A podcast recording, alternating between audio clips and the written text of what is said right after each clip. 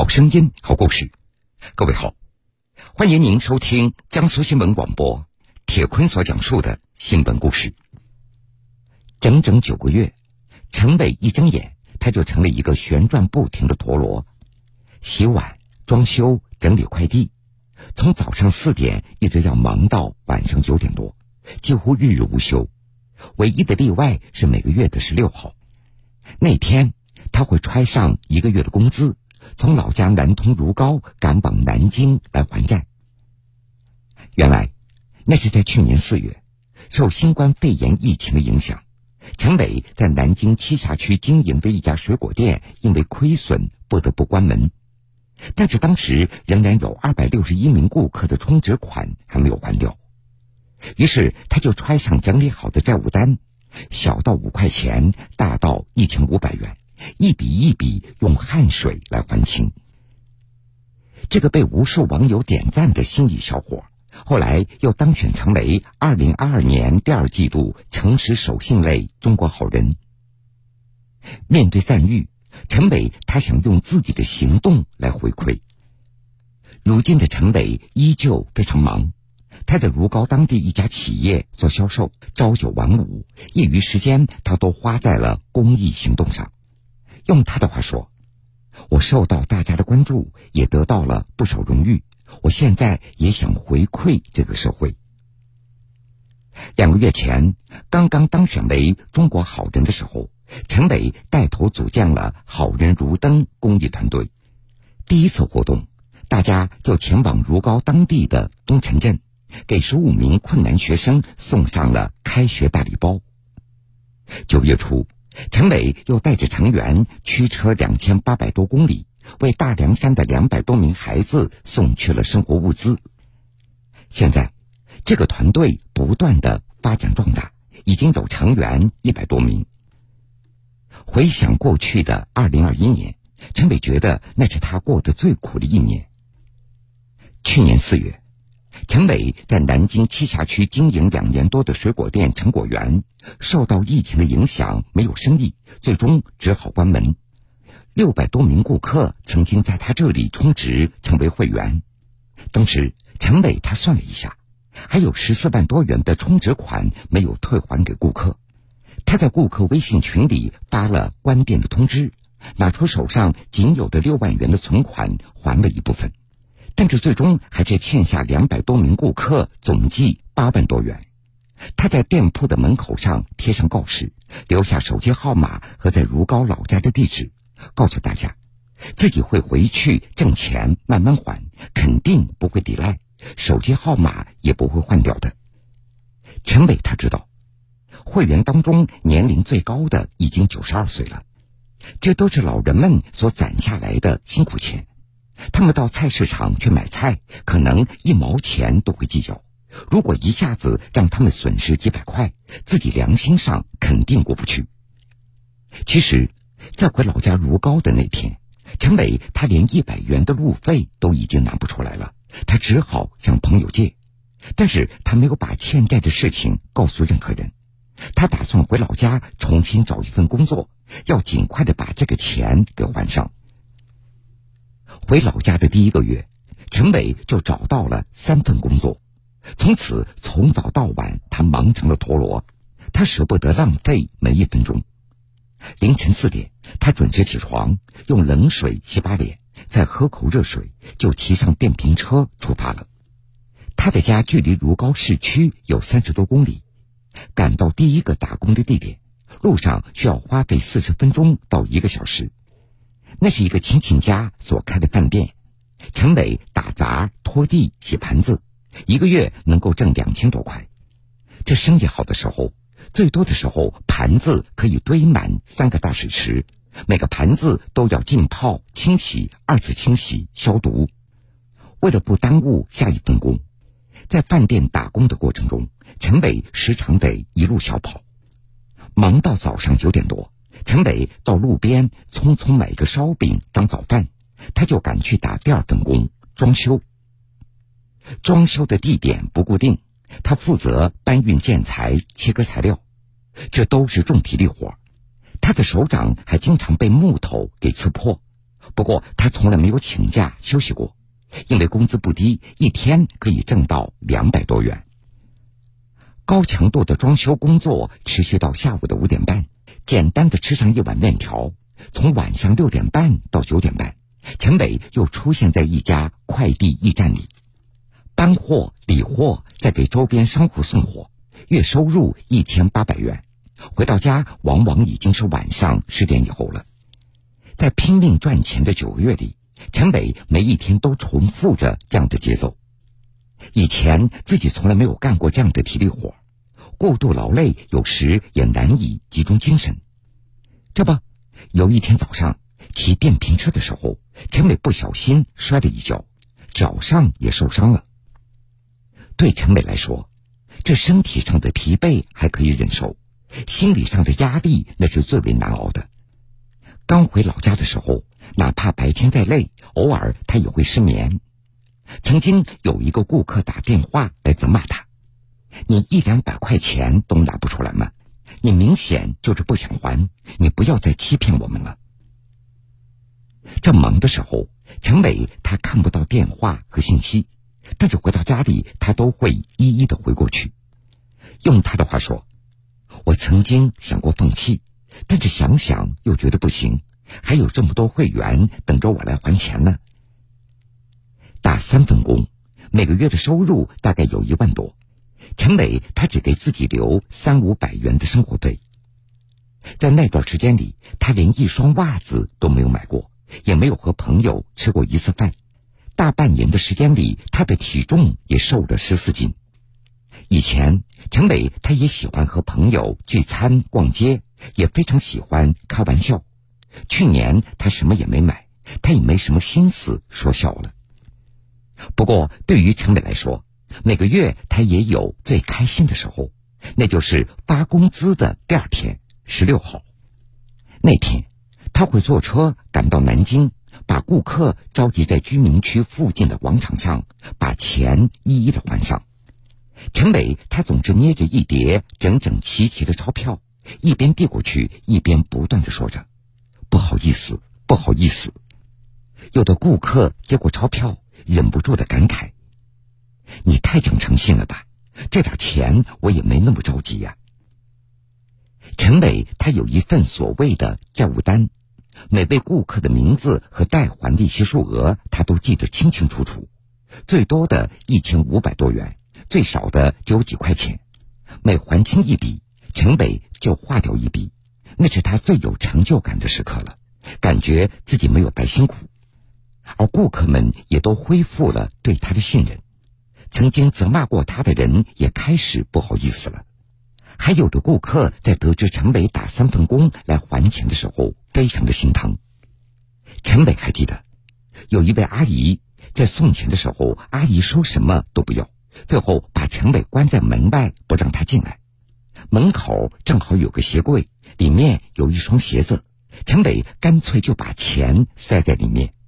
后来，这位阿姨对陈伟说：“以后再来南京，一定要到家里吃个饭。”还有一些老年会员，他们不用微信，实在联系不上，陈伟他就想到了一个办法：报警。去年十月。南京的一位民警刘警官接到陈伟的电话，一时还没有反应过来。经过询问，才得知，报警的人不是来要钱的，而是要还钱的。从警以来，刘警官却从来没有遇到过这样的情况。热心的刘警官立刻答应帮忙。后来，失去联系的顾客基本也都找到了，很多人甚至都已经忘记了水果店会员费这回事儿，吃惊的说道。真没想到啊，老板还会主动的还钱。今年一月十六号，陈伟拿着八千多元赶到南京，退还最后一批二十九名顾客的会员费。至此，陈伟所欠的二百六十一名顾客共计八万四千三百六十八元的会员费全部还清。直到这时，陈伟他才彻底的放松了，自己也终于可以轻轻松松的过个年了。钱还清以后，陈伟特地吃了一顿自己馋了大半年的火锅，他感觉那个味道好香好香啊！陈伟的经历也引发了媒体的关注，各类荣誉、陌生人的善意也纷至沓来。但是他觉得自己也只是做了应该做的事情。他对记者说：“欠债还钱这是天经地义的，没什么值得表彰的。那段时间对自己是一个磨练，也是一个成长的过程。现在既然被评为中国好人，那么就要尽可能做些好事和善事，把正能量传承下去。所以，面对荣誉，陈伟他想用行动来回馈。近日，由他牵头组建的好人如灯公益团队。”三天两夜，横跨五个省，为大凉山的孩子们送去了温暖。独具魅力的声音，在你的耳边不曾离开。大家好，欢迎您收听铁坤所讲述的新闻故事。成熟稳健的气质。传递着一种力量。老汉住街头捡垃圾，坚持还所欠医药费的故事，让诚信老人王福成获得点赞无数。他的凡人善举也引来了阿里巴巴天天正能量项目组的关注，奖励他五千元的正能量基金。新闻故事耐人寻味，铁坤讲述不容错过。说起这样的故事。我不由得又想起了一首歌，其中有一句歌词是这样的：“一个篱笆三个桩，一个好汉三个帮，这个世界需要热心肠。”这不，如果不是不小心说漏了嘴，杭州电子科技大学的保安程师傅，这十七年来装富资助大学生的事情，或许永远不会有人知道。如果不是程师傅即将退休。他的同事将这件事情告诉了学校，他也不会向任何人提到这件事。程师傅，他来自浙江农村，今年六十岁。二零零三年四月，通过招考，他成为杭州电子科技大学的一名保安。进校将近二十年，十多年来，他一共资助了六名学生，总金额超过了十万元。程师傅，他出生于农村的一个贫困的家庭，初中没有毕业，他就辍学务农。成家以后，他常年在外务工。程师傅第一次资助学生，还是在十七年前的一个晚上。二零零五年九月十五号晚上的十一点多，程师傅正在学校门口值班，穿着朴素的两位男子匆匆下了出租车，向他走了过来。年龄大一点的对他说：“自己是送孩子来学校报道的，没有想到路上借来的六千元的学费被小偷给偷走了，只好连夜打车先来到学校，想向程师傅借钱把车费给支付了。看到父子俩焦急的样子，程师傅当即掏出六十八元，帮着他们把车费给支付了。在接下来的几天里，程师傅了解到。”这名新生来自边远地区的贫困的家庭，学习刻苦努力，学费也是找亲朋好友借的。程师傅就悄悄地帮着那位新生交了学费，而且一直资助他到大学毕业。按照程师傅的说法，当时从自己的工资里每个月省出几百元给这个孩子。现在，孩子发展的非常好，也会经常和程师傅联系。也不定期来学校看望他，每次都会买吃的、穿的、用的给程师傅。在杭州电子科技大学门口执勤一段时间以后，程师傅又被调到学校食堂负责安保工作。在食堂巡逻的时候，程师傅他经常注意到有一个学生总是坐在食堂的一个最角落一个人吃饭，每次这名学生就点一个最便宜的素菜。而且衣服几乎就没怎么换过。在连续观察一段时间以后，程师傅他断定这位学生家境贫寒。在通过和这位学生交谈以后，程师傅也就证实了自己的推断，当时就提出要资助他。但是这名学生看到程师傅是一名保安，他感觉到有些疑惑。为了打消这名学生的疑虑。程师傅他编了一个善意的谎言，他说自己以前是做生意的，有些积蓄，让学生大不了毕业之后再赚钱还给自己。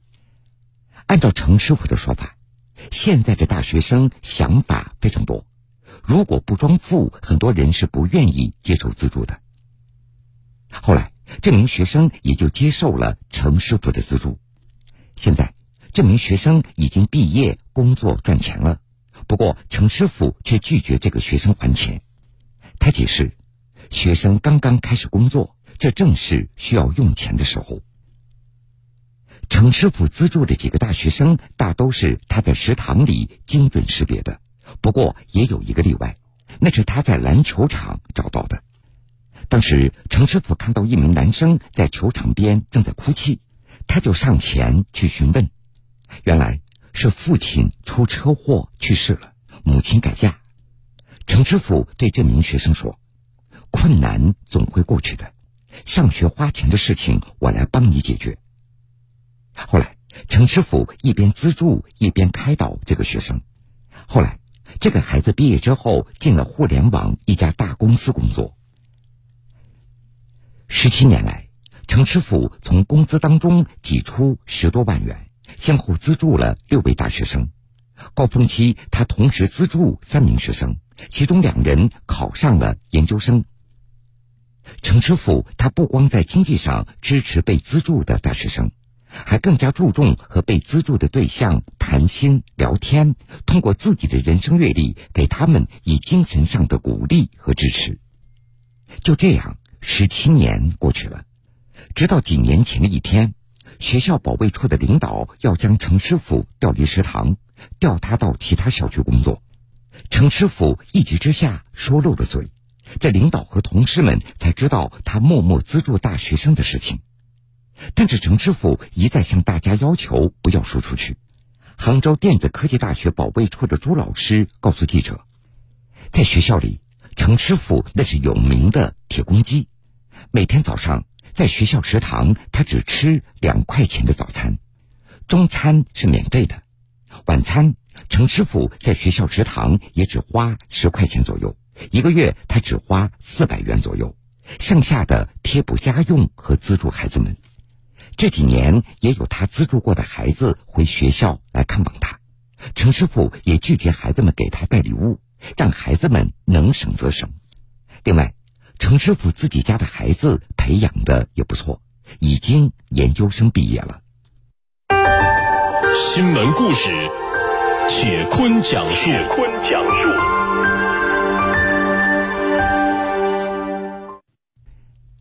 欢迎各位继续来收听新闻故事。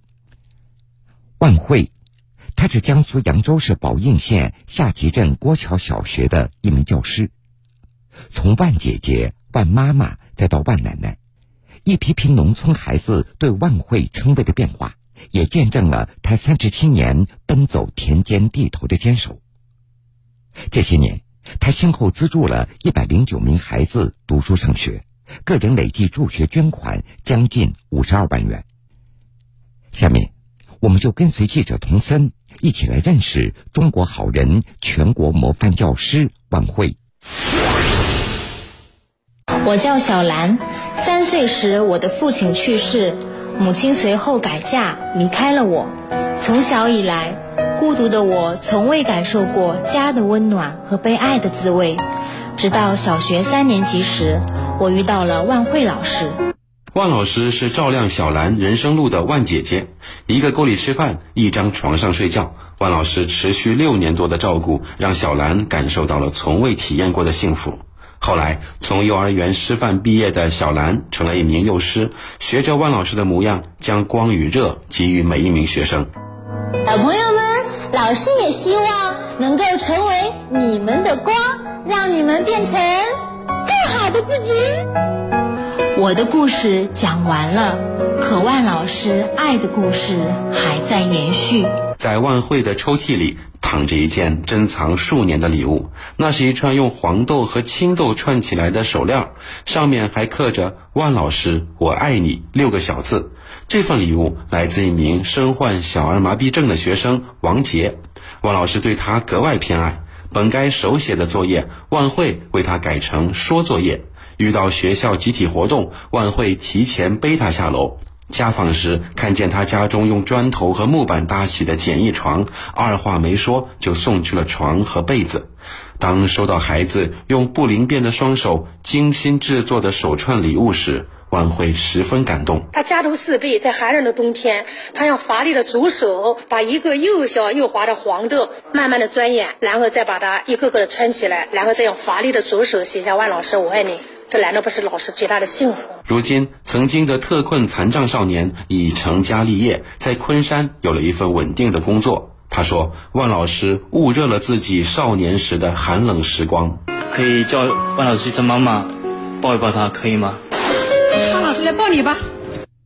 万慧所在的郭桥小学留守儿童占比高达百分之七十，爷爷奶奶隔代监管的家庭教育问题日益突出。万慧每月坚持走进校园，开设青春公益课堂，化解成长的烦恼。每学期开始，他都要统计全镇的留守儿童，建立阳光档案，随后通过家访了解学生的实际困难，并及时解决。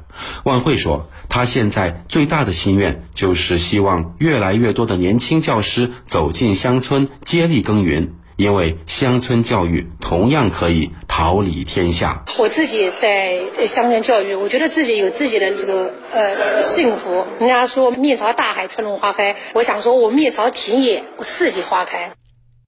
长路奉献给远方。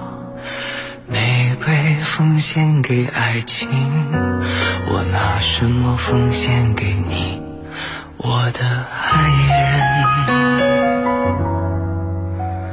白云奉献给草场，江河奉献给海洋，我拿什么奉献给你，我的朋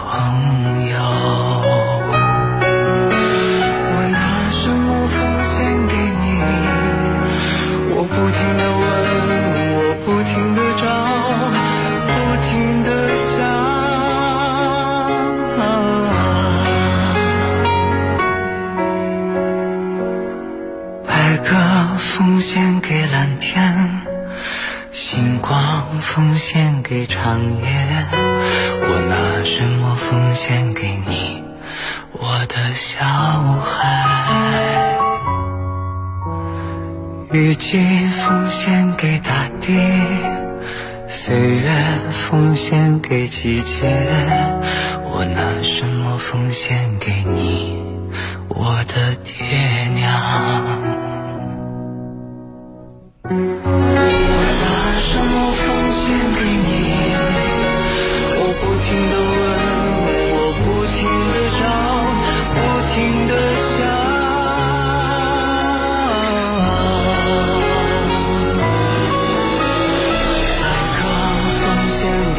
天星光奉献给长夜我拿什么奉献给你我的小孩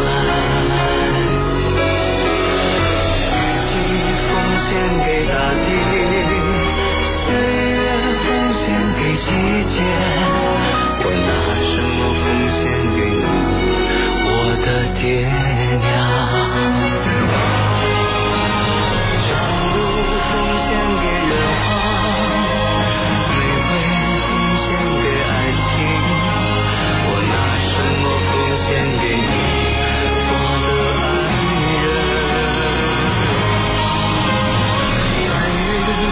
献给草场，小河，奉献给海洋，我拿什么奉献给你？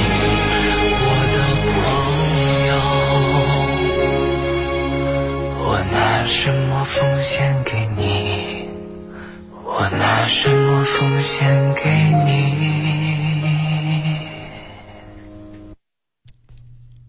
一首歌曲奉献。结束这个时间段的新闻故事。如果想回听以往的新闻故事，请各位在大南京客户端点播铁坤讲故事。节目的最后，铁坤在南京向各位说一声晚安。